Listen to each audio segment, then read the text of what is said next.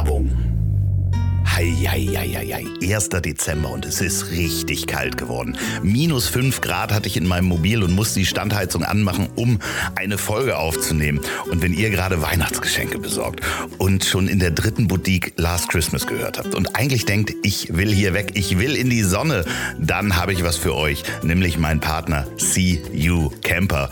CU Camper ist eine Online-Plattform, auf der ihr weltweit Wohnmobile mieten könnt. Über 20 Länder, das schön warme Australien oder Neuseeland, aber auch Kanada und Island und über 150 verschiedene Vermieter stehen euch zur Auswahl. Vom kleinen Truckcamper bis zum Luxusmobil ist alles buchbar. Ja, Hauptsache Sonne und weg hier. Dabei könnt ihr zu den meisten Fahrzeugen viele Extras, wie zum Beispiel einen Fahrradträger, hinzubuchen. Und alles geht super schnell auf der Webseite. Da gibt es nicht nur transparente Preise, individuelle Fahrzeugkonfigurationen, sondern ihr seht auch die Verfügbarkeiten in Echtzeit. cu-camper.com und CU wird geschrieben C wie Camper, U wie Urlaub, camper.com und da bekommt ihr mit dem Gutscheincode Ponywurst 22 denn dies ist die Ponywurst Productions, also Ponywurst 22. Da könnt ihr bei einer Buchung 50 Euro sparen, sofern eure Buchung 1500 Euro übersteigt. Geht doch mal auf cu camper.com. Vielen Dank für die Unterstützung und für den Ausweg in die Sonne. Werbung Ende. Heieieiei, ihr Lieben, bevor es hier losgeht mit der wirklich interessanten und schönen Unternehmergeschichte von Timo Hall, möchte ich euch noch etwas ans Herz legen in eigener Sache. Morgen am Freitag, immer alle zwei Wochen, kommt mein Podcast, den ich mit Peter Wittkamp mache, außer Tresen nichts gewesen. Da sitzen wir in einer Kneipe und werden vom Wirt Jürgen bedient, der von John Fleming Olsen gespielt wird, und sprechen monothematisch über ein Thema. Und morgen am Freitag sprechen wir über den Tod. Also am Freitag alle zwei Wochen um die 21 Uhr kommen immer die neuen Folgen raus. Hört da mal rein. Außer Tresen nichts gewesen. Und jetzt viel Spaß beim Durchhören. Je mehr ich sage jetzt mal, Erfolg du dann im Rücken hast, desto mehr ist auch dann möglich. Ne? Also der Horizont der Ideen, der Spinnereien. Du traust dich dann auch Sachen zu spinnen, weil du weißt, hey, in der Vergangenheit war es auch möglich. Du hast nur nicht so dran geglaubt, aber es ist dann plötzlich passiert, ja.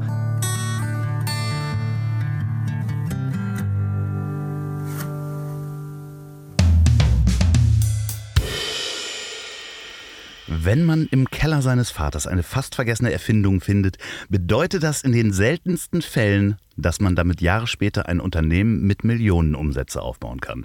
Wie eine Grillleidenschaft und die Liebe zum sauberen Schliff sein Leben verändert hat, erzählt uns heute Timo Hall. Herzlich willkommen.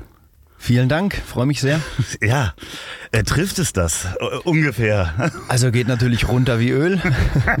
Finde es äh, also sehr spannend, wenn du dich damit so auseinandersetzt, was da, was da rauskommt, was du die, was du in ein paar Sätze packst, was du da ausgewählt hast?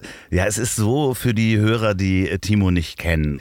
Timo hat mit seinem Vater ein Produkt entwickelt, von dem ich großer Fan bin.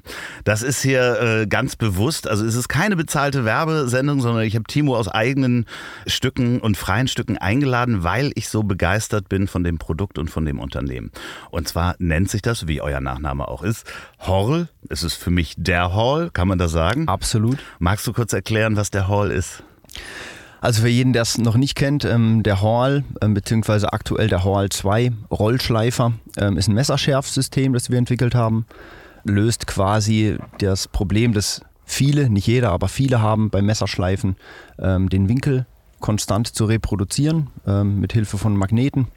Und ähm, das Ganze muss man irgendwie sich schon mal auf einem Bild oder einem Video oder im Fachhandel anschauen, ähm, wie das Ganze funktioniert. Aber das ist im Endeffekt ja ein Messerschärfsystem, das jeden dazu befähigt, seine Messer ohne große Vorkenntnisse zu einer Top-Schärfe zu bringen. Ja, und vor allen Dingen muss man es mal ausprobieren. Also ich äh, habe dieses Gerät mehreren Menschen in die Hand gedrückt und äh, jeder ist äh, komplett begeistert und hat also angefangen von meinem Vater. Liebe Grüße von meinem Vater. Liebe Grüße zurück, dem, unbekannterweise. Dem ich mein Hall ähm, äh, geliehen habe und der einfach das komplette Haus nach Messern abgesucht hat, bis er auch in seiner Werkstatt die Messer gefunden hat, um weiter schleifen sprechen zu können. Er hat, wollte den dann nicht wieder äh, zurückgeben und äh, ich habe ihm dann ein Hall zum Geburtstag geschenkt. Äh, fantastische User Journey. Ja, ja aber, es ist, aber, es ist, auch so, das äh, ist ja kein Geheimnis, das habe ich dir ja auch erzählt. Äh, jeder, in, inklusive Olli P., meinem anderen Podcast-Partner, ähm, jeder ist begeistert, jeder, der es sieht. Also äh, bis hin, dass äh, ähm, Richard, schöne Grüße an Geschichten aus der Geschichte, auch diesen Messerschleifer Echt? von Daniel geschenkt bekommen hat. Mega. Und das ist wirklich so ein, so ein tolles Produkt und so eine tolle Geschichte. Denn vielleicht magst du mal erzählen, wie, wie es dazu gekommen ist, dass, dass es diese Erfindung überhaupt gab. Wow, okay. Ähm, muss ich mich kurz sortieren, äh, je nachdem, wie weit wir da jetzt ausholen wollen. Hol so weit aus, wie du willst. Okay. Also man muss vielleicht kurz dazu sagen, eben du hast ja von meinem Vater schon gesprochen. Ne? Mein Vater ist so der, der technische Bereich, der technische Teil von uns, der technische Kopf. Ähm, und ich habe eine Agenturvergangenheit im Designbereich. Und ähm, mein Vater wollte sich früh schon selbstständig machen mit Messerschärfsystemen, Platten und diversen Geräten, die Messer irgendwie versuchen scharf zu machen. Und hat auch eben versucht, selbst ähm, Themen zu entwickeln. Und ähm, eine davon, also so eine halbfertige Idee, war eben ein Ansatz zu dem heutigen Hall. Und ähm, den habe ich tatsächlich so beim Ausmisten im Keller. Ja, also wir haben lange zusammen in einem Haus gewohnt, äh, in einem, nicht in einem Haushalt, aber in einem Haus. Das heißt, wir haben uns die Keller auf jeden Fall geteilt. Und ähm, irgendwann ähm, ja, war wirklich eine Kellerausmistaktion und dann habe ich, ähm, hab ich so gesehen, hey, ähm, Vater, hier sind doch diese alten Schleifsachen so, ne? Und was mach, was ist denn damit jetzt los? Und ich hatte es noch so ein Aber bisschen. er hat das so als Hobby gemacht, ne? War, war er angestellt irgendwo als äh, Konstrukteur und Maschinenbauer? Genau, mein, mein Papa ähm, war, muss man jetzt sagen, ähm, Konstruktionsleiter in einem großen Maschinenbauunternehmen. Und ähm, das war quasi sein Job, so die Probleme nachts mit ins Bett zu nehmen, dann aufzuwachen mit der Lösung. Hat aber das mit den damaligen Möglichkeiten einfach nicht geschafft, da wirklich ein Business draus zu machen. Ja. Und es lag dann im Keller quasi und ähm, ich habe dann einfach gesagt, so, hey Vater, ja, wie sieht's aus? sollen, wir da, sollen wir das nochmal in die Hand nehmen? Da sagt er, um Gottes Willen, ich habe da so viel Geld versenkt und Schulden gemacht und ähm, lass gut sein. Und ähm, ich hatte dann irgendwie so das Gefühl, Viele Leute können verkaufen, aber wer hat schon eine echte Erfindung? Also es ist ja irgendwie ein Werkzeug. Es war so was Martialisches, es war so was Ursprüngliches. Und ähm, mit der Agenturvergangenheit, ähm, mit dem ganzen Netzwerk, das ich dann so auf der anderen Seite aufgebaut hatte, war es auch plötzlich total möglich. Und dann dachte ich, ja komm, ein bisschen Website, ein bisschen Shop, ein bisschen Landingpage, ein bisschen Google Ads und äh, weit Krieg, gefehlt, sage ich jetzt hin, schon mal. Aber, man schon hin, es, war, es war sehr einfach gedacht am Anfang, aber ähm, war dann ein bisschen komplizierter. Aber das waren so die Anfänge, genau. Und, ja. Was, also also äh, als du dann angefangen hast, eine Webseite zu bauen und ein Design dafür zu machen, also eine Firma sozusagen zu bauen, das fängt ja meistens so an, dass man eine Idee hat und dann sagt man, okay, so und so soll die Firma heißen, das ist unser Produkt und jetzt denke ich mir mal ein Design aus und ein paar Farben und so. Kannst du dich noch daran erinnern, was dein Vater da gesagt hat? Boah, also was er da gesagt hat, er hat gesagt, du, du weißt, was du tust, so, ne? Und, ähm, und äh, ich habe mich da, hab mir da den Kopf zerbrochen, auch mit vielen Freunden und Kollegen. Ähm, und das war halt am Anfang total sperrig. Also ich habe irgendwie gedacht, wir machen, wir nennen die Firma irgendwie so aus unseren Initialen, also Timo und Ottmar Hall, also H-T-O irgendwie. Und das war dann so sperrig. Und irgendwann hat ein Kumpel gesagt, hey, nenn's doch einfach Hall.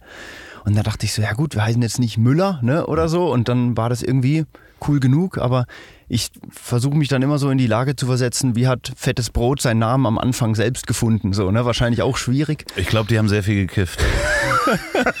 und da musste man sich auch mal so ein bisschen dran liebe gewöhnen. Grüße, ne? Liebe Grüße an dieser Stelle. genau, und da haben wir uns dann eben dran gewöhnt und es waren dann irgendwie vier Buchstaben, knackig so, ne? Und weil Hall.de schon belegt war, ist tatsächlich ein verwandter Friseur, ich glaube im Hannover-Raum. Ah. Ähm, da sind wir noch an der Domain dran, der ist genauso stolz auf seinen Nachnamen wie wir. ja, klar. Und äh, haben wir dann, äh, habe ich dann gefragt, hey Vater, wann, wann waren denn so die ersten Messerschleif-Erfahrungen von dir? Und dann hat er gemeint, ja, so 1993 habe ich mich intensiver damit beschäftigt. Und deswegen steht da 1993. Viele denken, es ist irgendwie mein Geburtsjahr ja, ja, äh, oder klar. die Erfindung des Halls. Und das stimmt leider gar nicht, ist relativ unspektakulär. ähm, aber jetzt ist es halt im Logo drin. Ja, das ist ja auch schön, das ist catchy in Anführungsstrichen, dass man sich dann nochmal fragt und man hat ja auch gleich wieder einen Gesprächspunkt zu sagen, nee, das ist nicht mein Geburtsdatum. ja, man kann auch über das Produkt sprechen, anstatt du, über die Du bist jetzt, wenn ich äh, das sehe, äh, ist richtig 33 oder 34? 34. 34 bist du. Ich glaube, das erste Mal haben wir gesprochen, da warst du 33. Ähm, ja, ich bin da immer, also 87er. Ja, ja, ja, aber das, irgendwann vergisst man das übrigens, wie alt man ist. Man, Ja? Ja, ja, ich habe meinen äh, 38. Geburtstag zweimal gefeiert, weil ich das Jahr vorher dachte, ich wäre schon 38. Ich habe ein ganzes Jahr lang den Leuten erzählt, ich bin 38, wenn ich gefragt worden bin. Ja, so routiniert, Und dann habe ne? ich, ja, ja, und dann habe ich an meinem Geburtstag nachgerechnet und dachte, scheiße, ich werde heute 38. Das kann ich mir schon vor. Aber du hast jetzt eine 5 vorne dran, oder? Nein, das noch nicht. Absolute Frechheit. Ach so, Nächstes in einem halben Jahr. Ah, okay. Aber das war schon ein paar Mal bei dir im Podcast Thema. so, Ja, das hab ich, so ich fühle mich auch wie ein 50-Jähriger einfach. Das ist, das ist das Ganze. Aber ähm, du hast in einer Agentur gearbeitet, das heißt so in Anführungsstrichen 9-to-5-Job als Designer. Äh, das hast du gelernt, studiert. Wie kann man sich das vorstellen? Ja, also ich habe ähm, bin nach der Realschule direkt in die Lehre, habe eine Mediengestalterausbildung gemacht, weil ich einfach gern gezeichnet habe und äh, wusste nicht, was ich machen soll. War auch der Vater so, der den Impuls gegeben hat, mach hier mal ein Praktikum. Und ähm, das war so klassisch äh, im Printbereich ähm, in zwei Agenturen gearbeitet und ähm, danach in den Webbereich gewechselt. Ähm, und habe dann so die beiden Seiten irgendwie, ähm, es hat mich schon immer sehr gereizt. Ich wollte eigentlich auch selbstständig werden als, als Grafikdesigner oder eine Grafikagentur und das war auch mal so eine Kombination mit Tonstudio, wo ein Kumpel so das Audiothema abgedeckt hat und äh, es hat aber nie gereicht, außer mal so ein bisschen den Job zu reduzieren auf 70 Prozent und ein bisschen nebenher ein bisschen mehr machen. Das war immer so meine, meine Leidenschaft und habe immer, immer abends viel gearbeitet, so, weil es hat so im Photoshop Pixel schubsen hat mir einfach immer Spaß gemacht. ist ein wunderschönes Hobby. Ich mache das immer noch gerne. Ja? Ja? ja, das ist wirklich für mich sehr beruhigend. Hast du da auch, äh, wo hast du die Skills her? Das, das gab es damals also noch gar keine Ausbildung. Also ich habe so 1995 angefangen, da so Webseiten zu bauen Mhm. und das war alles Internet, was soll das? Und Photoshop äh, kam dann hoch und äh, ich mache diese Cover ganz gerne, wo ich Mhm. andere Gesichter auf Menschen packe und so. Das macht mir einfach Spaß, das beruhigt mich. Ja. Das kann ich total verstehen, dass man das äh, äh, auch äh, als Leidenschaft und Hobby dann versucht natürlich in den Job zu bringen. Voll. Ja, für mich ist auch der einzige Job noch, also Layouten und irgendwie im Photoshop äh, irgendwie retuschieren oder so, der einzige Job, den ich noch machen kann, wo ich wirklich Mucke hören kann nebenher. Beim Rest muss ich mich so sehr konzentrieren, dass Ja. alles ablenkt und da kann ich richtig abschalten und deswegen, auch wenn wir jetzt wirklich ein, ein paar tolle Designer bei uns haben und ein tolles Netzwerk haben, ähm, so manchmal, so wir haben jetzt ähm, im, im Dezember eine Karaoke-Party von der Firma und ähm, da habe ich dann auch gesagt, hey, da habe ich nochmal Bock, den Flyer zu machen und dann, dann tauchst du da ein und pumpst Mucke und hast nochmal ein ganz anderes Feeling. Also ich glaube, das ist so eine Leidenschaft. Ich denke, vielleicht geht es Leuten in der Gastro ähnlich so. Einmal in dem Thema ist es halt dein Ding. Ja, ist aber auch schwer dann, dann irgendwann abzugeben. Aber kannst du dich noch erinnern, was du werden wolltest, als du Kind warst? Ich habe äh, tatsächlich bei dir im Podcast gehört, dass die Frage ab und zu kommt. Gell? ähm, und das war bei mir nie ein, Thema. Ich wusste ganz lange nicht was. Also ich habe es vorhin so ein bisschen angerissen und äh, das ist ja auch so mit, keine Ahnung, mit Sport machen so, deine Eltern melden dich halt mal im Fußballverein an, wenn du sechs bist. So, ne? Und bei mir war es so, ich habe irgendwie gezeichnet ein bisschen, also so ein bisschen äh, halt Mangas und später Graffiti, war da so ein bisschen unterwegs und dann hatten, haben meine Eltern halt gemeint, hey, ich kenne da jemand, der hat, arbeitet in einer Agentur, Mediengestalter, da kannst du ein Praktikum machen. Und dann so, let's go. Dann sind wir da rein und nach dem Praktikum habe ich dann Ausbildungsplatz bekommen. Und es war vielleicht intuitiv, vielleicht von meinen Eltern so, dass, hey, er zeichnet gern, also so Leidenschaft folgen mäßig, ne? Und, ähm, und das kann ich einfach nur unterstützen. Also so lange Dinge ausprobieren, bis man halt äh, was findet, was einem einfach Spaß macht. Äh, Du bist auf die Idee gekommen, beziehungsweise deine Leidenschaft auch, auch Messer zu schleifen ist, äh, weil du, das hast du des Öfteren erzählt, gerne mal grillst äh, und äh, auf scharfe Messer stehst. Da haben wir definitiv was gemeinsam. Aber als ihr dann angefangen habt, die Webseite aufzubauen und zu merken, okay, wie, wie kam dann, dass man das Produkt entwickelt hat und auch sagt, okay, wie verkaufen wir das jetzt? Womit habt ihr angefangen? Habt ihr gesagt, so ich, ich mache jetzt 100 Stück und guck mal, dass ich die Freunden und Verwandten in die Hand drücke? Also es war, ja, ich hatte so Prototypen in den Agenturen dabei. Also es waren, ich war in der, also in der Zeit, wo die Entwicklung war, ähm, in, in zwei Agenturen tätig und habe da halt viele Designköpfe, sage ich mal, um mich rum gehabt und viel gezeigt und hab, da kriegst du auch sofort schnell viel Kritik, wenn es noch nicht spruchreif ist, so, dann ist die Brust auch noch nicht so breit, ne? Und dann stehst du erstmal da und denkst, ja, eigentlich ist es doch ganz cool, oder? und, äh, und dann, aber dann sitzt jede Kritik relativ schnell, relativ tief, muss ich sagen. Also es war ist schon schwierig. Also es war nicht so, dass wir gesagt haben, hey, das ist der Shit, so damit räumen wir jetzt die Welt auf. und, und schärfen alle Messer, sondern ähm, das war erstmal so, es ist so, so, so simpel, so gut und eigentlich sind wir überzeugt, aber wir wissen nicht, wir, wir können keine Marktanalysen ähm, bezahlen und an, ich dachte da schon, da muss man doch viel größer auftreten. Ihr, ihr seid auch, sage ich jetzt mal, nicht im großstädtischen Umfeld, sondern ihr seid da wirklich ein bisschen ab vom Schuss, oder? Also Freiburg, ja. Ja, also warst so. du schon mal da? ja, ich war schon Ja, ich bin schon da stolz auf. Freiburg. Ja, klar, Bei uns natürlich. war auch schon mal Wetten, das und Destiny's Child. So. also Äh, damals. Chris, Christe Berg läuft immer noch um die Halle rum So und wartet, bis Tommy Gottschalk wieder loslegt. Aber ähm, ja, klar, natürlich, aber trotzdem, ihr habt da ja auch eine Agenturszene und da sind viele Unternehmer da. Aber Das trotzdem, ist kein Vergleich hier, ne? Also, ne, so, also so Marktstudie oder ein großes Forum, wo man das mal im es. Startup-Forum mal erzählen kann. Ich war genau Mhm. auf solchen Startup-Foren in kleineren Städten, die dann auch gefördert werden. Das Mhm. ist ja ganz toll. Da werden Startups teilweise mehr gefördert als, Mhm. als in der großen Stadt. Da kann man schon Verbindungen machen, aber trotzdem, wie du sagst, so, dir fehlt so das Gefühl wahrscheinlich für den Markt komplett. ja. Ne? Wir haben dann halt gesagt, wie fangen wir an? Zuletzt war es eben in einer, ähm, in einer Webagentur, da habe ich dann viel UI, UX äh, Design, also User, ähm, ähm, User Experience und User Interaction Design gemacht und halt Apps und Webshops und so weiter. Und dann dachte ich halt, okay, wir starten irgendwie ganz lean, so eine Landingpage, irgendwie mal, da war noch gar kein Shop-System dahinter und ähm, haben wir ganz gemütlich gestartet und so ein paar, ja, so ganz banal, also heute kann ich das keinem mehr erzählen, ne? Ähm, ganz banal so auf beim Facebook-Post auf jetzt bewerben mit 5 Euro geklickt und ich dachte eigentlich, hey, nach vier Agenturen hast du so langsam so ein bisschen, ne, Ja. äh, jucken wir das so äh, hochstrategisch, aber Videos gemacht, so ein bisschen Hollywood-mäßig, wo die Drohne über, äh, über meinen Vater fliegt, wer zum Baum läuft und den mit dem Strohhut und die Hand an den Baum setzt und, und einfach, ich dachte, naja, das wird, das Produkt äh, ist ja sehr hochwertig Ja. und äh, für einen Messerschleifer auch für viele auch hochpreisig, ja, also muss man sich Klar. erstmal dran gewöhnen. Und dann dachte ich, ja, wir müssen erstmal voll die Qualität in den Vordergrund stellen, ne? Schwarzwald und handgemacht und Holz und ne, äh, alles äh, regional. Und es hat halt keine Sau interessiert. Muss man wirklich sagen, war ich erstmal, äh, ja, war ich erstmal baff. Und als Wann kam denn die erste Bestellung?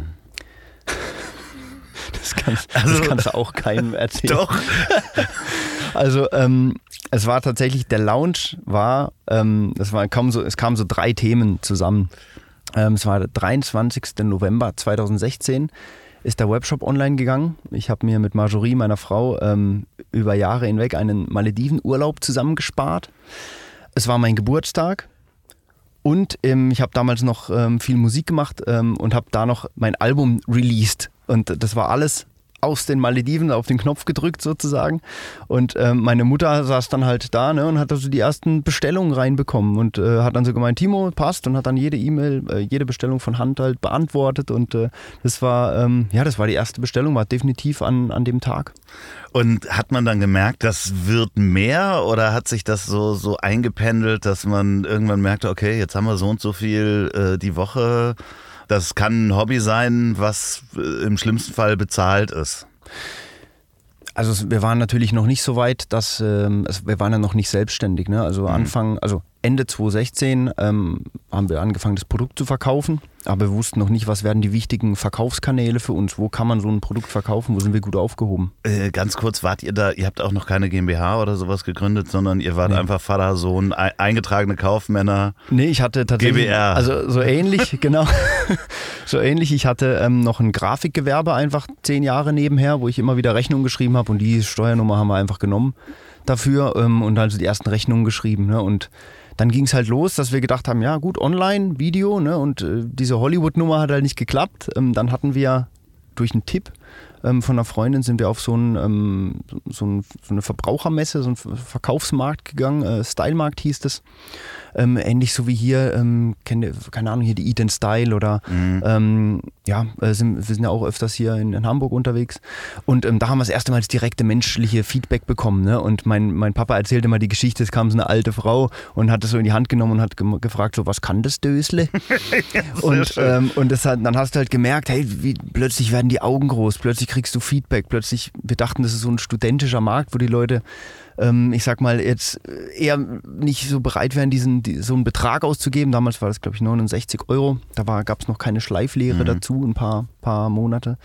Und ähm, dann waren wir aber da relativ schnell so weit, dass wir meiner Mutter angerufen haben, gesagt haben, hey Christine, äh, du musst die Produkte vorbeibringen, wir brauchen mehr. Ja, wir haben 200 Stück vorbereitet, das war 200 Stück zum Launch alle von Hand, zu Hause halt, Garage, so das, äh, gut, Garage war das Lager, das meiste war tatsächlich vorm Fernseher im Wohnzimmer, also ganz so romantisch kann ich die Geschichte dann doch nicht machen. Kartons über Kartons, äh, Adressaufkleber drucken, alles von zu Hause sozusagen. Ja, halt auch die, ich erinnere mich noch, die Logos, also das Wichtigste war mir eigentlich unter anderem, nachdem das Produkt geil war, das Packaging, weil das ist ja auch der erste physische Kontakt ja. mit dem Produkt, das muss halt, und ich bin halt auch ein Apple-Fan, so kann ich jetzt halt nicht leugnen und, ähm, und da fängt halt so der erste physische Kontakt schon an der Box an. Ne? Und, und das war für mich ein, ein, wichtiges Thema, wo ich, wo ich das Erlebnis gleich schaffen wollte. Und das war halt mit 200 Stück. Äh, da musste man zu so einer Kartonfirma gehen, die lachen dich halt aus. Ne? Ja, und äh, dann haben wir am Ende halt so, so ein Imitat von, einer, von einem weißen, schönen Stülpdeckelkarton hinbekommen, den wir selber gefaltet haben, so ein bisschen Douglas-mäßig, alles so glossy, Glanz und so ein Logo selber draufgeklebt und die Zwischenräume so mit einem, äh, mit einem Skalpell rausgepiekst und ja, halt so ein bisschen äh, hemdsärmelig. Sehr viel Arbeit, äh, aber am Ende des ja. Tages merkt man plötzlich, wenn da 200 Stück weg sind, Achtung, äh, hier haben wir was. Absolut. Also das waren jetzt nicht an der Messe direkt 200 Stück weg, aber so, dass wir gemerkt haben, okay, wir wissen, wie wir es zeigen müssen, dass es den Leuten besser gefällt oder dass die Leute es überhaupt verstehen, weil ja, man muss halt auch sagen, es hat auch niemand nach einem neuen Messerschleifer gefragt. Ja? Nee, das ist richtig. Und es ist andererseits auch so interessant, weil es ist ja definitiv ein Premium-Produkt, beziehungsweise ich würde schon fast sagen, ja, Luxus ist das falsche Wort. Es ist definitiv ein Premium-Produkt, was aber einem so viel Freude bereitet. Also ich muss es auch nochmal sagen, das ist keine bezahlte es Werbesendung. Freut mich. Naja, ein scharfes Messer ist einfach eine so große Hilfe in der Küche und das einfach schnell hinzukriegen. Und ich habe sie auch alle durch. Ich ja. habe einen Schleifstein zu Hause, ich habe diesen miesen Ikea-Abzieher, Entschuldigung Ikea, ihr macht Messer kaputt damit. Äh, äh, Gibt's aber überall. Ja, ja, genau. Ja, genau. Aber diese, diese, diese Dinger, wo einfach nur mit böser Gewalt quasi dem Stein Stahl da seine Schärfe abgerieben wird. Und dementsprechend ist das ja auch was, wo man denkt, so hat, hat das die Welt gebraucht? also den Satz hätte ich nie formulieren können und vielleicht auch nicht dürfen, ja, aber es ist, ähm, wir merken schon, dass es an allen Ecken und Enden den, die Leute halt begeistert, wo man dann denkt so, ja, warum ist das Thema Messerschleifen nicht so ein Thema? Ne? Aber teilweise, also es ist auch immer so das Thema Zielgruppe und ähm, die Leute fragen, ja, habt ihr Profi-Köche oder, äh, oder ist das eher ein Haushaltsprodukt? Und es ist halt einfach alles. Ja?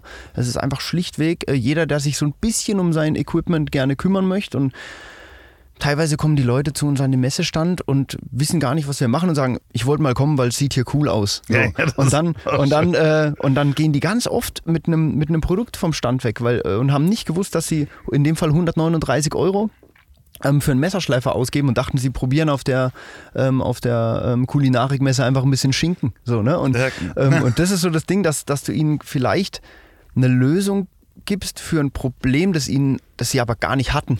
So, ja, das Schöne oder gar nicht ist, bewusst ja, war. Das so. Schöne ist, wenn man immer nur mit äh, stumpfen Messern schneidet, dann weiß man das sehr zu, zu schätzen, wenn das Messer plötzlich scharf ist. Ich möchte nochmal zurück an den Punkt, wo ihr dann gemerkt habt, so, okay, wir verkaufen da jetzt diese Messerschleifer auf Messen und die Menschen interessieren sich dafür. Papa, lass doch mal eine Firma gründen. Mhm. Ist das, oder habt ihr euch da beraten? Ist da jemand zu euch gekommen und hat gesagt, da macht er jetzt mal besser eine GmbH draus? Nee, das war, ein, äh, das war ähm, also wie gesagt, es war nebenberuflich. Ne? Also ich war noch in der Vollanstellung und mein Papa eben auch. Ähm, und wir haben das gesamte Jahr 2017 dann ähm, nebenberuflich versucht es irgendwie hochzujucken und alles auszuprobieren und irgendwie geiler zu machen und Erfahrungen zu sammeln. Ne? Weißt du noch, wie viel Messerschleifer ihr in 2017 verkauft habt? Magst du es sagen? Die also ich würde es ich liebend gern sagen. Es ist, äh, die Chance ist nur hoch, dass ich mich jetzt komplett verschätze. Ja, ja so, aber nur so annähernd, damit man mal so eine Vorstellung hat, wie es bei euch im Wohnzimmer aussah. Also eben, ich würde ich würd sagen vielleicht äh, 10.000 Stück. Was ja auch schon einfach richtig viele sind. Ne? Ja. Also du musst, musst vielleicht so sehen, die, die Idee war ja online erstmal Ja. zu starten, ne, mit keinem Stress, aber du hast ja dann Versand und so, ne? Und dann kommen an Weihnachten Leute und die gucken ins Impressum und gucken dann am Ende, wo du wohnst, ja. Weil da und dann, äh, dann gehe ich halt Müll rausbringen in Adiletten und dann stehen Leute so fragend und in unserer Straße fährt man eigentlich nicht durch. Und da, äh, dann kommen halt Leute und die Sind gucken Sie so der Herr fragend. Hall? Ja, eher so, dass ich gesagt habe, so, ihr könnt, glaube ihr braucht scharfe Messer, oder? Und dann so, ja, sind wir hier richtig. Und, Ach Quatsch. und so war das dann, dann kommen die halt ins Wohnzimmer von meinen Eltern und haben halt echt vor 2017 halt ihr, also es gibt genug Leute, die haben im Wohnzimmer meiner Eltern ihr Produkt gekauft, ja. Ach, wie schön. Und da haben sich so die, die drei wichtigsten Vertriebskanäle für uns so gebildet. So das, das Messethema war so, ah, du hast die, den direkten Draht. Online die Leute können es anfassen, ne? Das voll, ist, voll, ja. Und ob das jetzt ein Verkaufskanal ist oder ein Marketingkanal, das ist mit Sicherheit beides. Heute sicher mehr Marketing als Verkauf im Verhältnis so. Ähm, und dann ist natürlich der, der Fachhandel mit dazugekommen. Und das war ähm, ein, tolles, ein tolles Thema, ein tolles Dreieck, sage ich jetzt auch mal, ähm, weil die Leute, weil uns ist eigentlich egal, wo die Leute es, irgendwo lernen sie es kennen und irgendwie äh, stolpern sie wieder drüber und wir brauchen da auch gar keinen Druck machen, so, ne? Ja, ich glaube, die Mund-zu-Mund-Propaganda ist ganz großartig. Und was ich auch immer wieder als Erfahrung gesehen habe, ist, dass Menschen zum Beispiel sagen, das wurde mir jetzt so oft äh, auf Instagram angezeigt. Also ihr macht ja auch viel, viel Online- und Social-Media-Werbung. Es wurde mir so oft angezeigt und jetzt sagst du mir, dass das gut ist. Jetzt kaufe ich's. Mhm. Ja. Also das ist, ich Wieder- glaube, wieder ein, die, die, äh, die Kombination absolut. aus äh, ähm, Mund-zu-Mund-Propaganda, weil es jemand begeistert benutzt, also ob es ein Messebesucher Ja. ist oder sonst was, und dann, dass man nochmal dran erinnert wird, dass es das gibt. Das ist also äh, dementsprechend. Der- aber äh, 10.000 Stück, da kann ja jeder rechnen, wart ihr ja schon äh, irgendwo in, in der Nähe von einer Million Umsatz. Da, also das Produkt war damals noch günstiger. Ja, klar, Und das aber war noch eine Vorversion, also das Ja, war, da ja, waren wir schon noch. Trotzdem, aber man, man konnte das schon erahnen, wo man dahin wandert. Ja, also ne? es war dann 17, sagen wir mal so, so erfolgreich am Ende des Jahres, dass dann irgendwann der Punkt kam, um auf die GmbH-Frage zurückzukommen, ähm, dass wir uns äh, Richtung Q4 dann schon Gedanken gemacht haben, okay, wie ist die Kündigungsfrist und so weiter. ähm, und äh, mein damaliger Chef war ja auch schon auf Messen und hat dann äh, meinem Vater gesagt, so, hey, ähm, guck, dass er uns noch ein bisschen erhalten bleibt. Und ähm, es war für uns dann halt einfach ein, ein, ein Riesenschritt. Ne? Und äh, unser damaliger ja, privater Steuerberater, also einfach ein Freund, der uns ein bisschen geholfen hat, hat halt gemeint, ja, Selbstständigkeit, da muss ich irgendwie gucken, 10.000 Euro Umsatz im Monat braucht schon, sonst lohnt sich das nicht. Und plötzlich war das halt irgendwie, war das, also plötzlich war das so Lichtjahre irgendwie durchgezoomt und du hast eigentlich nur so ein bisschen, bist nur ein bisschen mit dem Auto rumgefahren und hast den Leuten das Produkt gezeigt, so, ne? Hast, hast du zwischendurch, als ihr gemerkt habt, äh, gab es diesen Moment oder konntet ihr mal durchatmen, dein Vater und du, dass ihr euch angeguckt habt und gesagt habt, ach du Scheiße, was haben wir denn hier gemacht? Oder war das so im Prozess, dass man da einfach durchgerauscht ist? Und plötzlich jetzt da steht und sagt, was haben wir gemacht? Also es ist schon, während du drin bist, merkst du es nicht. So, ne? Also ich habe vorhin, als wir kurz vorhin vorm Auto noch äh, gequatscht haben, auch gemerkt, so auch wenn ich bei dir die Podcasts äh, auch äh, durchgehört habe, habe ich dann gemerkt, so scheiße, ich weiß gar nichts, ich weiß gar ich sehe gar nichts mehr so um uns rum, was ist so alles passiert, was ist alles an uns vorbeigegangen. Es hat schon ähm, also man taucht halt natürlich, kennst du einfach in, wenn, wenn du irgendwo eine Leidenschaft hast, dann bist du weg. Ja, dann bist du einfach weg und tust das, was du für richtig hältst und was, was getan werden muss. Es gibt dann nicht so die klassischen Checkpoints, wo du sagst, so, boah, den Milestone, den wollten wir erreichen, das haben wir geschafft. Und sondern es ist halt super organisch gewesen. So, wir haben das ja auch eigenfinanziert. Also ich glaube, wir haben am Anfang irgendwie 20.000 Euro so privat zusammengeliehen und ähm, halt äh, die, nach den ersten drei Monaten das irgendwie zurückgezahlt gehabt und haben gemerkt, okay, uns immer so ganz langsam, aber sicher und trotzdem so schnell wie möglich äh, irgendwie ähm, gewachsen. Werbung.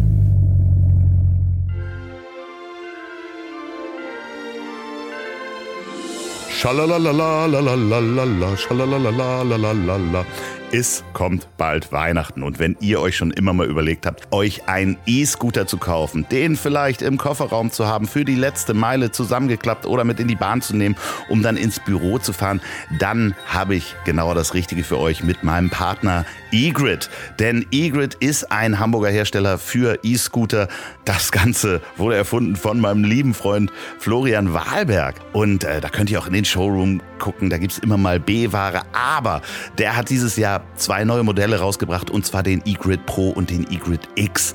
Und die könnt ihr günstiger bekommen mit dem Gutscheincode Der Weg 2022. Geht mal auf www.my-egrid.com ja, Egrid wird geschrieben E wie Emil, G wie Gustav, R wie Richard, E wie Emil, T wie Theodor.com, my-egrid.com findet ihr auch in den Shownotes und da kriegt ihr 10% auf den eGrid Pro oder eGrid X. Der Code ist nicht kombinierbar mit anderen Aktionen, gilt nur für die Warengruppe E-Scooter und dementsprechend Weihnachten ist gesichert. Aber der Code ist bis zum 31.01. gültig. Das heißt, selbst wenn ihr euch Weihnachten erst Geld wünscht und dann vielleicht so einen Roller kauft, dann geht das auch noch bis Ende Januar. eGrid ist bekannt dafür, qualitativ hochwertige E-Scooter zu machen. Die sind unter anderem Zulieferer von Audi. Da gibt es nämlich das Modell Audi Electric Kick Scooter Powered by eGrid. Den gibt es europaweit. Guckt euch das auch nochmal an. Die machen wirklich Qualität. Vielen Dank, eGrid, für die Unterstützung dieser Folge. Und jetzt rollen wir Richtung Weihnachten. Werbung Ende. Ja, ihr habt auch Geld äh, in die Hand genommen, dann in der nächsten, ich glaube, das nächste Jahr nochmal eine Produktion zu finanzieren, wo dann da, das erste Mal größere Summen oder sowas äh, auch mal da waren. Ja, du Und Investitionen. Da Klar. hat man da schon Angst auch zwischendurch? Was haben wir hier angefangen? Also, Ja, also du hast, weil sich so ein bisschen dieses Vertriebsdreieck auch so gebildet hat im Online-Marketing, äh, im physischen Vertrieb und äh, eben das Messethema, ähm, wo dann halt auch wirklich wichtige Schlüsselmitarbeiter da einfach die richtigen Impulse gesetzt haben und das einfach dann auch zum Explodieren gebracht haben, was wir so nie ähm, geschafft hätten. Hat man dann gemerkt, es fühlt sich schon auch, es ist auch, dass es immer sicherer wird, so. Es wird immer kalkulierbarer sozusagen. Und am Anfang haben sich die Dinge natürlich auch überschlagen, ne? dass du dann irgendwie gedacht hast, okay, das planen wir und dann vergiss es, äh, kannst du über den Haufen werfen zwei Wochen später. Aber das nimmst du so wirklich nicht wahr. Also ein Schritt war sie- mit Sicherheit die Kündigung vom Job, klar. Mein Vater hat dann gesagt, so er hilft mir noch ein Jahr und jetzt und ist dann in Rente und jetzt hat er halt ist er in Rente und hat halt mehr zu tun als je zuvor. Aber halt mit einem Spaß, den man sich halt so, ja, also hoffe ich jetzt einfach mir anmaßen zu können, ist einfach eine riesen tolle Erfahrung, das Ja, mit der ich- Family zu machen. Ich habe das mal in einem, in einem Interview beziehungsweise in einem Bericht über euch gelesen, dass Fadi sich auch die Zeit nimmt, dann am Nachmittag sich mal hinzulegen. Sehr sympathisch, finde ich, kann man äh, definitiv. bist der Mittagsschlaftyp ich auch, bin ne? ein Mittagsschlaftyp, Ja? auf jeden Fall. Ja, ist perfekt. Sollte man sich angewöhnen. Also meine Birne ist matsch danach. Manchmal geht es nicht anders, aber ich bereue es jedes Mal. Aber ich glaube, man kann es auch lernen, oder? Man genau, kann es du, trainieren. du so kannst bisschen. es trainieren, auch schnell wieder in Fahrt zu kommen. Mhm. Und dann hast du den großen Vorteil, dass du eigentlich einen Tag zu zwei Tagen machst. Mhm. Also man hat zweimal einen Morgen und äh, zweimal einen Abend und äh, das, Das klingt schon reizvoll. Ja, und dann kann man auch früh aufstehen und spät ins Bett gehen. Das ist halt auch total angenehm.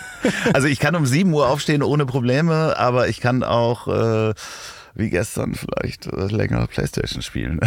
Das, War ein bisschen lang bei dir? ja, ja, es war ein bisschen länger, aber das ist, das ist halt Machst aber einen super frischen Eindruck. Ja, weil ich Mittagsschlaf mache. Ich Ah, ja. auch, wenn wir hier durch sind, fahre ich schon nach Hause, leg mich eine Stunde hin. Probiere ich vielleicht mal aus.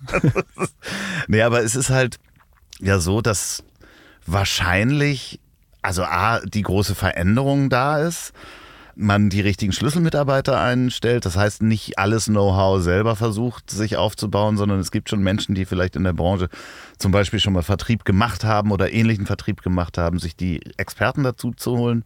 Und gleichzeitig muss man dann ja aber auch Sachen abgeben. Ne?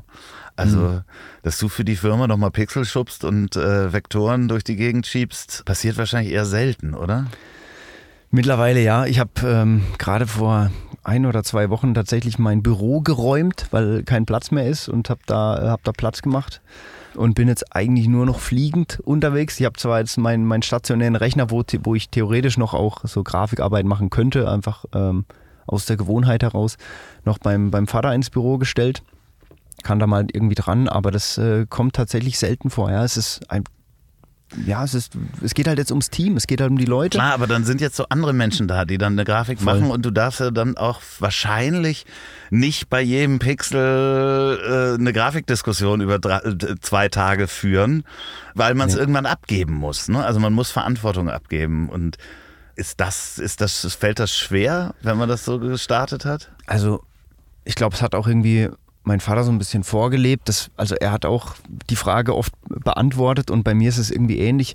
Wenn, wenn du das Vertrauen gegenüber hast, dann und wir stellen so ja auch ein und wir recruiten ja, ja halt ultra intensiv und, und total persönlich und, ähm, und in den meisten Fällen ist es sogar so, dass es dann eine andere Stelle wird, als ausgeschrieben war, weil wir sie nochmal auf den Leib schneidern, weil wir sowieso in jedem Bereich Leute brauchen. Sucht ihr gerade Menschen? Absolut, absolut. Ja, was sucht ihr für Menschen? Hier ist deine Chance, äh, Aufruf.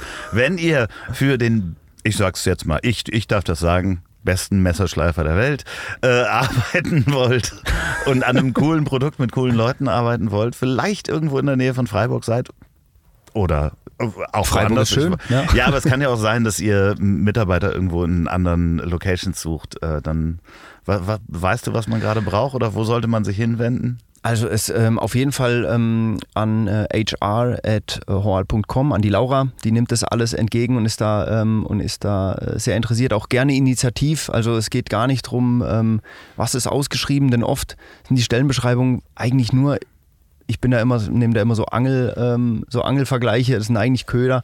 Ähm, wir werfen raus und, äh, und es geht eigentlich darum, tolle Menschen kennenzulernen. Und dann, äh, weil das ist so die, die absolute Basis. Es, ähm, es kam jetzt so noch nicht vor, dass wir sagen, hier geht jetzt jemand in der Buchhaltung, jetzt brauchen wir jemand wieder für die Buchhaltung und haben genau dasselbe Setting, ähm, sondern es ist immer super individuell. Natürlich ist Marketing, ähm, Marketing hat gerade einen riesen Wachstumsbedarf in allen Bereichen, äh, Kreation, aber auch im Performance-Bereich natürlich ist super äh, spannend, aber auch herausfordernd. Ähm, ich meine, du bist ja auch in dem, in dem Kosmos, ne? Und für uns ist ähm, Viele Grüße an Jill an dieser Stelle. ja. und, ähm, und das ist so ein, äh, so ein Thema, dass wir natürlich auch unglaublich viele Dinge ausprobieren müssen, ja, um einfach ähm, auch so die, die aktuelle Entwicklung im, im, im Online-Marketing irgendwie der Lage so ein bisschen Herr zu werden, weil es war die letzten Jahre natürlich rückwirkend relativ einfach. So, das war, ähm, hat sich alles immer sehr gut entwickelt und jetzt wissen wir alle, es ist super schwierig geworden, äh, über Facebook, Instagram etc. Leute zu erreichen. Natürlich ist TikTok ein großes Thema. Ähm, und da versuchen wir jetzt in jedem Bereich so ein bisschen Spezialisten. Das ist keine Generalisten, die also alles ein bisschen können, sondern dass wir es jetzt äh, ein bisschen aufteilen und Spezialisten wirklich ähm, konzentriertere Gebiete ähm, zuweisen können. Also bewerbt euch gerne auch initiativ an HR, also HR, HR at hall, Hall.com, genau. hall.com, nicht de, weil sonst, sonst fangt ihr nämlich beim Friseur in Hannover Ja. an. So sieht's nämlich aus. Es, der leitet uns immer noch E-Mails, immer an mich noch weiter und sagt so, hey Timo, äh, hier ist wieder was lieb. das, ist rübergerutscht. doch, ja. das ist doch lieb. ihr, könnt, ihr könnt ja einen Bannerplatz bei ihm einfach äh, mieten. Das wär wo es dann- cool. ja, ich muss mit dem mal wieder reden. Ja, dann kannst du doch einfach zumindest, dass es einen Bannerplatz gibt, äh, den du mieten kannst bei ihm, wo es dann zu euch geht. Ne? Ja, Olaf heißt er, glaube ich. Olaf Horn. Und du kannst dem auch die, äh, vielleicht seine Scheren auch schleifen. Wer weiß. das wäre natürlich auch nice, ja. Ist Ja. aktuell noch ein bisschen schwierig, muss man sagen. Ja, wir haben uns auf Küchenmesser Der spezialisiert. nächste Schritt, äh, oder beziehungsweise ihr seid ja schon dran, dass ihr die, den Hall nicht nur in Deutschland verkauft, sondern auch äh, in andere Länder. Mhm. Und da hast du mir erzählt, das ist auch für dich gerade die, die große Lehre und die größte Herausforderung, weil man jeden Tag was Neues lernt. Ja, Ähm, was passiert dir da? Wie geht man das überhaupt an? Wenn man so ein Produkt hat und sagt, ich will das jetzt auch in den USA verkaufen. also es ist äh, extrem intuitiv, muss ich sagen. Also wie gesagt, wir haben jetzt natürlich einige, also im Marketing, im Vertrieb, auch im Business Development, ähm, auch ähm, mit meiner Frau, mit Marjorie, da sehr, sehr schlaue Businessköpfe, sage ich jetzt mal. Ich muss auch vielleicht dazu sagen, ähm, je nachdem, äh, wie qualifiziert du meine Antworten erwartest, ist Marjorie wirklich für den, also sie ist eigentlich die klassischere Geschäftsführerin bei uns. Ja? Also sie hat wirklich äh, einen Jour-Fix mit jedem Teamlead, sie ist da mit jedem am, am Organisieren und äh, im, im Business Development, im Operations-Bereich und, und dadurch habe ich eigentlich so ein bisschen die Chance gekriegt, mich ähm, ein bisschen mehr um äh, Produktentwicklung, Marketing ähm, und so das Menschenthema, ähm, so die Kultur so ein bisschen zu kümmern, was mir da ein Riesenanliegen ist. Deswegen, ähm, falls da ähm, die Fragen sehr tief reingehen, werden meine Antworten dann immer schwammiger. Das macht nichts, das macht nichts.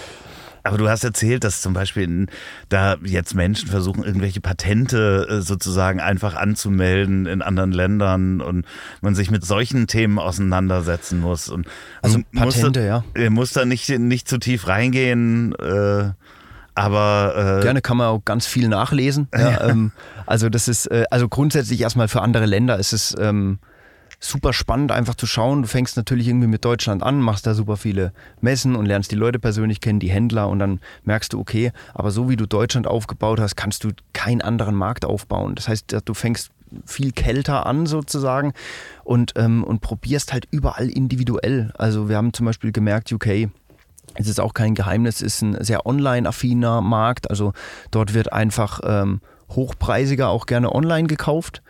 Und ähm, dann haben wir einen starken äh, Fachhandelspartner dort gefunden und die sind jetzt aktuell fast noch alleine. Das wächst jetzt gerade. Da ähm, hat der Olaf gestartet, der, ähm, der den Vertrieb in, in UK macht, auch von Freiburg aus und fliegt rüber. Ähm, waren wir neulich mit ihm in London, war sehr cool.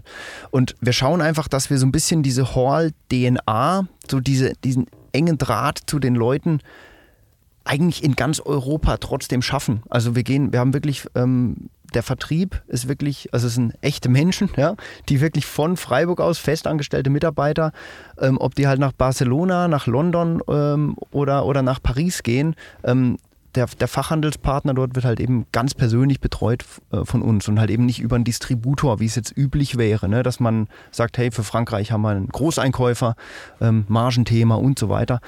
Ähm, und das funktioniert in, ähm, in Europa sehr gut ähm, und äh, ist natürlich auch äh, personalintensiv und aufwandsintensiv, aber es ist ähm, einfach sehr, sehr schön zu merken, wie man überall poppen dann solche schönen Kontakte wie bei uns jetzt auch einfach auf. Ja? Also und du hast es gar nicht konstruiert groß. Ja, das, ja, am Ende des Tages ist, ist es, weil ja, man sagt das immer so schön im Marketing, äh, Kunden zu Fans zu machen, mhm. aber ich kenne halt wirklich niemanden, der euer Produkt hat und nicht begeistert ist und wirklich dann als Fan, auch als Markenbotschafter unterwegs ist. Und, und das hast du wahrscheinlich auch bei einem Vertriebler. Und das ist halt, international kannst du da halt nichts falsch machen, wenn du selber begeistert bist von dem Produkt. Voll, voll.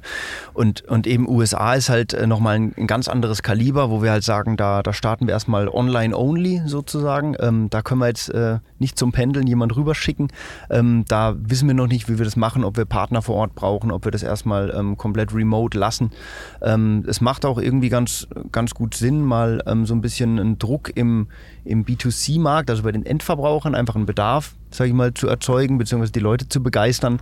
Übrigens, wenn ihr ein Geräusch im Hintergrund hast, das ist die Kühlung von diesem kulinarischen Kühlungsvan, der neben uns steht. Also ähm, Chris kriegt das vielleicht ein bisschen rausgefiltert, aber das ist halt live und Atmosphäre. Hast du Mittagessen besorgt? Schon? ja, ja, genau.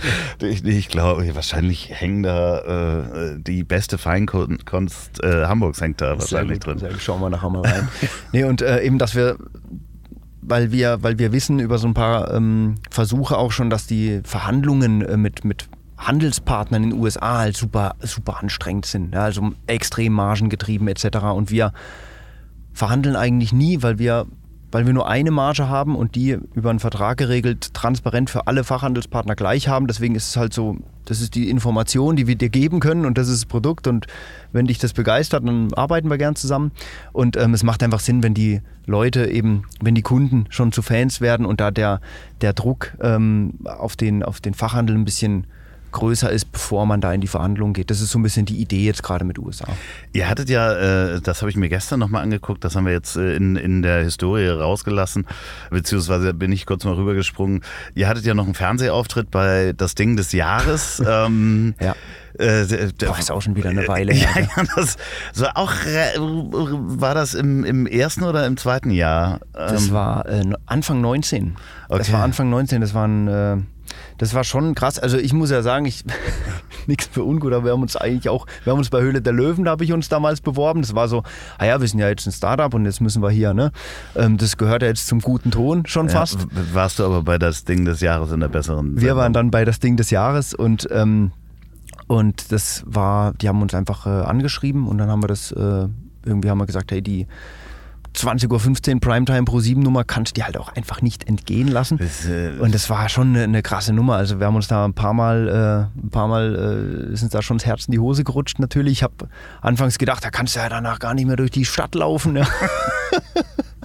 Aber ähm, das war, war cool, ja. Bin ich mit meinem, meinem Papa hingefahren und äh, Und, Und- medienwerttechnisch natürlich auch nicht zu bezahlen, in Anführungsstrichen. Absolut, unbezahlbar, äh, danach wahrscheinlich während der Sendung noch die Bestellungen hochgingen. Ja, ja. Wie, wie ist es jetzt, wenn du, wenn du die aktuelle Lage, ich meine, wir nehmen jetzt hier im November auf, die aktuelle Lage siehst und man auch merkt, oder ich mich mit vielen unterhalte, die, die eher im hochpreisigen Segment Produkte äh, herstellen, die merken, hm, ja, Luxus äh, fällt als erstes flach, wenn man nicht weiß, wie man die Heizkosten bezahlen Hm. kann. Merkt ihr das? Also wir ähm, merken den Markt natürlich. Also es ist ähm, bekannt, dass so im, im, im E-Commerce, also im Online-Verkaufsgeschäft, ähm, so ein, eigentlich durch die, durch die Plattform hinweg branchenübergreifend 30 Prozent, äh, 30 Prozent Umsatzeinbruch ähm, äh, herrscht. Also ähm, es gibt mit Sicherheit Exoten, aber das ist so die Information, die mir so aktuell vorliegt. Und wir merken das auch extrem, dass einfach ähm, dass es, äh, ja, wir wissen nicht so richtig, ob es am, äh, ob es am alten, äh, ob es an dem, an dem iOS-Update noch liegt, ja, für, für die Apple-Geräte, wo, wo das Ganze, wo sich Apple als Datenschutz-Messias äh, etabliert hat. Ähm, das hat uns natürlich auch da ein bisschen blind gemacht. Ähm, und dann ist natürlich die wirtschaftliche Situation äh, ein Riesenthema. Einmal bei uns natürlich auch Einkaufspreise. Ähm, die Produkte sind äh, wesentlich teurer als in der Herstellung. Und wir merken, ähm, also es ist noch schwer identifizierbar, weil es, weil beispielsweise der Fachhandel ziemlich konstant wächst nach wie vor, ähm, wenn nicht gerade Lockdown ist. Ja. Ja. Und im E-Commerce ist es deutlich schwieriger geworden. Ja. Und wir wissen, wir können es noch nicht so richtig sagen. Es ist ein Blindflug. Äh, geht sicher vielen so. Ja, ihr habt natürlich auch viel zu tun und gerade in der, in der Szene, sag ich mal, Custom-Made, hohes Luxusgut, Messer, habe ich einen, einen ganz lieben Freund, den ich auch grüßen möchte an dieser Stelle, nämlich Tom Voss. Ähm, der baut selber Messer, ist äh, quasi ein, ein Schmied, der selber Messer herstellt und ähm, mit dem habe ich gesprochen und für den ist es im Moment gar nicht so einfach, weil natürlich so ein Messer zwischen 200 und 500 Euro kostet. Und äh, wo spart man als erstes? Natürlich irgendwie äh, ist das äh, 200 Euro Messer dann wirklich oder 500 Euro das wert. Und wenn man das dann ganz alleine macht. Andererseits ist er auch Fan vom Hall. Oh. Und ähm, er hat mir was mitgebracht, äh, was ich Sagst dir überge- liebe Grüße? Ja, was ich dir übergeben darf. Ähm, du darfst es selber mal auspacken. Wir machen davon nachher Boah. gerne mal ein Foto. Okay, ist schon mal geile Verpackung. Ja. Du darfst, äh, kommst du da mit dem Platz hin? Ich nehme das, zieh mir das mal hier so raus. Ja, schneid das mal nicht, schneid dich nicht. Ah, ist noch auch Pflaster dabei, geil. Ja, und guck mal Wow. bitte auf den Griff. Oh, ein Horror-Logo im Griff. Ja. Oh, hör auf, ey. Und ich Ja, komme hier ohne Gastgeschenk an, oder was? Das, ja, das hat er für dich gemacht. Was? Also äh, wirklich, ja, das hat Tom für dich gemacht. Ähm, geht mal auf Foss Knives ähm, auf. Instagram. Der macht auch ein wirklich ganz tolles Instagram-Game. ähm, Foss Knives. Liebe Grüße, Tom. Ähm, und äh, beste Alter Unterstützung. Schwede. ja, Also Tom, das ist, äh, äh, da müssen wir nochmal noch mal sprechen, ne? Also, ich Ey, denke, ich denke, ich schön. muss es dir nach Hause schicken, weil du nur Handgepäck hast, ne? oh, stimmt, stimmt. Das war die- Fuck. Ja, ja, aber wir machen da ja mal ein Foto auch davon, dass Also die Pins sind wunderschön hier. Boah.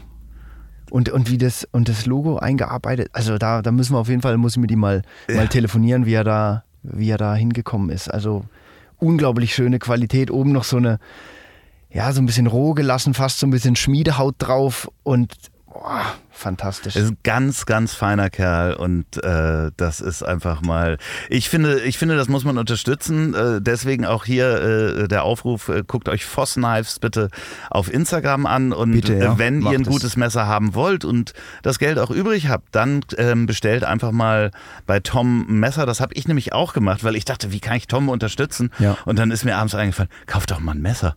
Ja, ich finde, man kann mal in seine Schublade schauen und wir merken das ja auch bei den, bei den, bei den Kunden so. Ich frage auch immer, was habt ihr für Messer zu Hause? Ne? Und manchmal sagen die Leute, ah, so gute Messer habe ich gar nicht, dass ich das Produkt bräuchte. Aber es ist halt so, du hast vielleicht im, im großen Messerblock sechs, sechs, sieben Messer drin, aber welches benutzt du? Das es am schärfsten ist. Ne? Ja, klar. Und äh, du gewöhnst dir auch ab, dich über das Stummverwerten aufzureden, äh, Ja. aufzuregen. Du nutzt es halt. Aber man kann auch einfach mal klar Schiff machen und sagen, hey, eigentlich brauchst du ein großes, ein kleines. Und wenn du ein bisschen advanced unterwegs bist, vielleicht noch ein drittes, ja. Ja. Ähm, aber, aber dann bist du, Du doch dabei. Weißt ja jetzt aber, dass man ein Messer nicht als Geschenk annehmen darf, ne? Ich wollte dir doch einen Kaffee mitbringen. Du hast ja gesagt, du bist nee, versorgt. Nee, ähm, deswegen, äh, man muss sie ja eigentlich immer abkaufen und ich wette, du hast kein Bargeld dabei. Ich habe ein bisschen Bargeld dabei. Ich habe mir an der Hamburger Spar Hast, Hamburger du, hast, du, hast du eine. Münze, weil sonst würde ich dir einen Euro leihen. Es gibt ja, es soll ja Unglück, In meiner Tasche, ja. äh, In meiner Unglück Tasche. sein. Ja, ich, ich leihe ihn dir kurz äh, und du gibst ihn mir nachher zurück. Hier Okay. ist der Euro, ähm, äh, damit das Messer auch äh, abgekauft Dass wir das hier sauber machen können, ja. Es Vielen Dank. Schneid abkaufen nennt sich das, ne? Echt? Ja, deswegen kommt der, der, der Begriff, der, den, den jemanden den Schneid abzukaufen.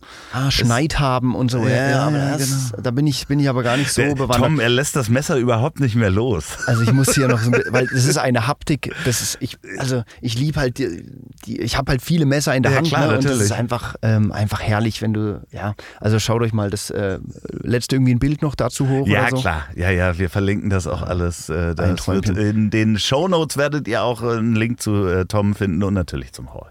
Ähm, Tom, äh, komm gern mal nach Freiburg oder gib mir unbedingt mal die Nummer oder das den Kontakt. wir, das machen mal wir auf jeden Fall. Ja, das war auch äh, lustig, weil ich mit ihm gesprochen hatte und wir haben äh, äh, beide über die, die Messerleidenschaft Leidenschaft und auch die Schärfe gesprochen und er hat ähm, Oli P. eins zum Geburtstag geschenkt, da Mhm. habe ich ihn das erste Mal getroffen und das ist wirklich ein ganz, ganz lieber, feiner äh, Mensch, der halt wirklich als Selbstständiger alleine ein Produkt herstellt. Und das finde ich halt auch so, so schön, Mhm. Ja, das wenn das so anfängt und mit so einer Leidenschaft ist, dass, dass man äh, ja im Idealfall davon leben kann. Und das soll man ja auch gar nicht so serialisieren. Also es soll ja Handarbeit bleiben. Das macht es ja so besonders. Ne? Also es brauch, ist ja nicht, du brauchst ja nicht noch ein Messer eigentlich auf dem Markt, aber du brauch, musst halt irgendwie eine Liebe und irgendwie ein Gefühl zu dem Produkt aufbauen. ja, ne? und, interessanterweise, weil du hattest ja die, die Frage gestellt, hat jemand auf noch einen Messerschärfer gewartet? Ja.